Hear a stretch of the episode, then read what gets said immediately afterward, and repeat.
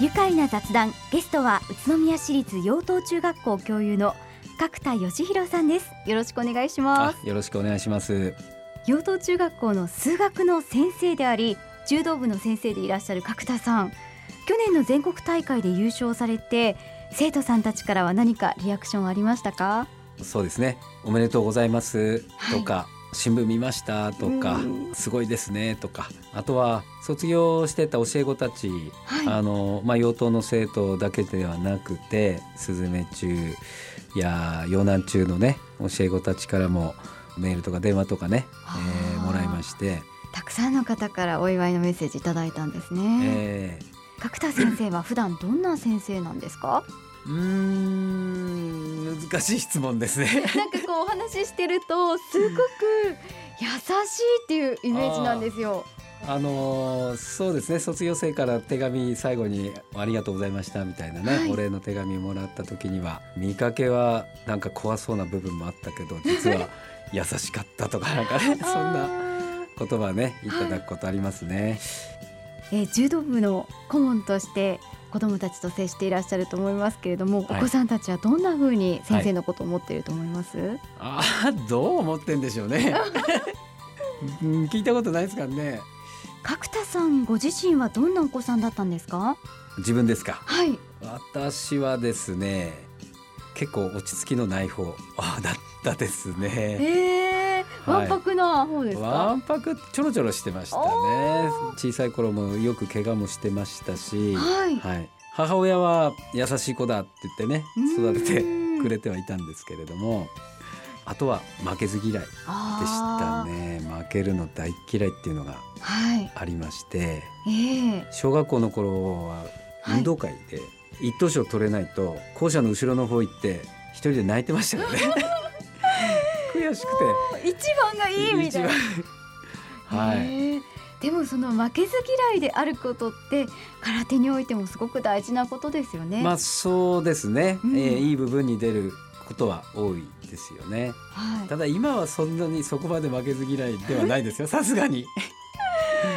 えー、はい、でも可愛いなんかそういうね後ろで泣いちゃうっていう。はいはい。一人で泣くっていうところがまた。そうですね。まあ可愛かった頃だと思います。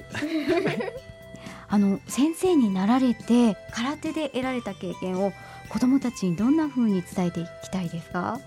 やっぱりまあ、卒業文集なんかにも書いてたりするんですけど、はい、流した汗は無駄にならないっていうのを今年書いたんですけれども、えー、はい、努力して結果が悪い時ってありますよね。むしろ逆に努力して結果がいい時の方が長い人生の中では少ないかもしれないですよね。そうですよね。そんな時に努力したことが無駄だったんじゃないかなというふうに、まあ、かつて自分がそんなことを思ったように先輩から言われたね流した汗は無駄にならないっていうのが今すごく心に残ってまして、はい、はい、子どもたちにも簡単に諦めずにまた努力してダメだったからって言って腐ることなく無駄にはならないんだというようなことをね信じて、はい、えー、夢を諦めずに何でもチャレンジして取り組んでいってほしいっていうのがね、空手を通して得られたことかなと思ってますので、はい、はい、伝えていきたい部分の一つですね。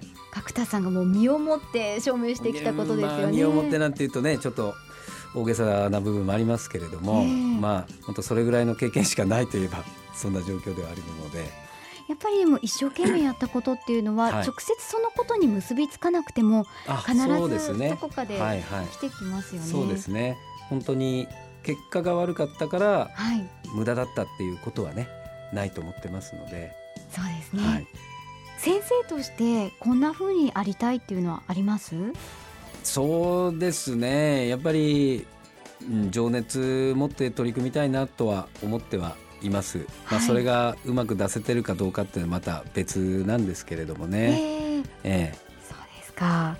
あの先生になられてやりがいを感じるところってどんなところですか、はいあやはりそうですね。卒業生がいろんな場面で活躍してくれたり、まあ、元気な姿を見せてくれたり、クラス会なんかやって元気な姿を見せてくれる時にねはい。特に中学時代に手のかかった子でもはい。大人になって立派になってる姿を見たりするとあの時の苦労が報われるなみたいな、はい、そういうのはありますね。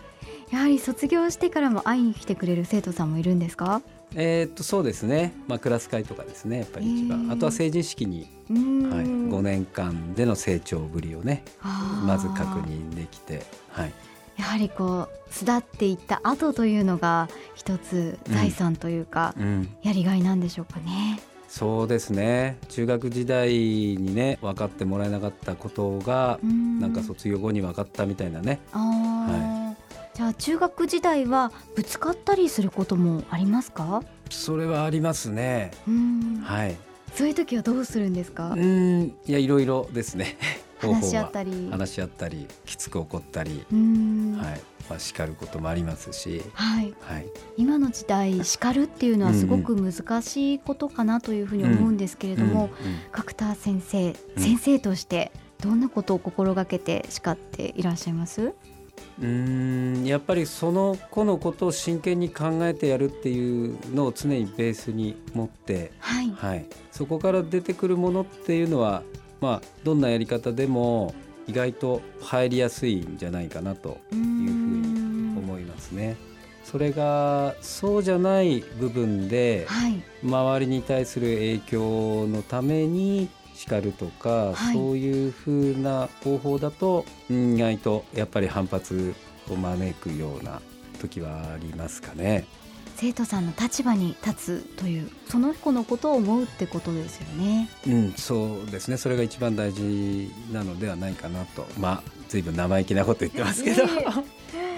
ああでも私が中学時代お会いしたいなっていうような先生です。あ、そうですか。それは、はいそれは光栄です。こうきちんと向き合ってくれて自分のことを考えてくれるっていうのがすごくこの中学生の頃って大事かなって思うんですよね。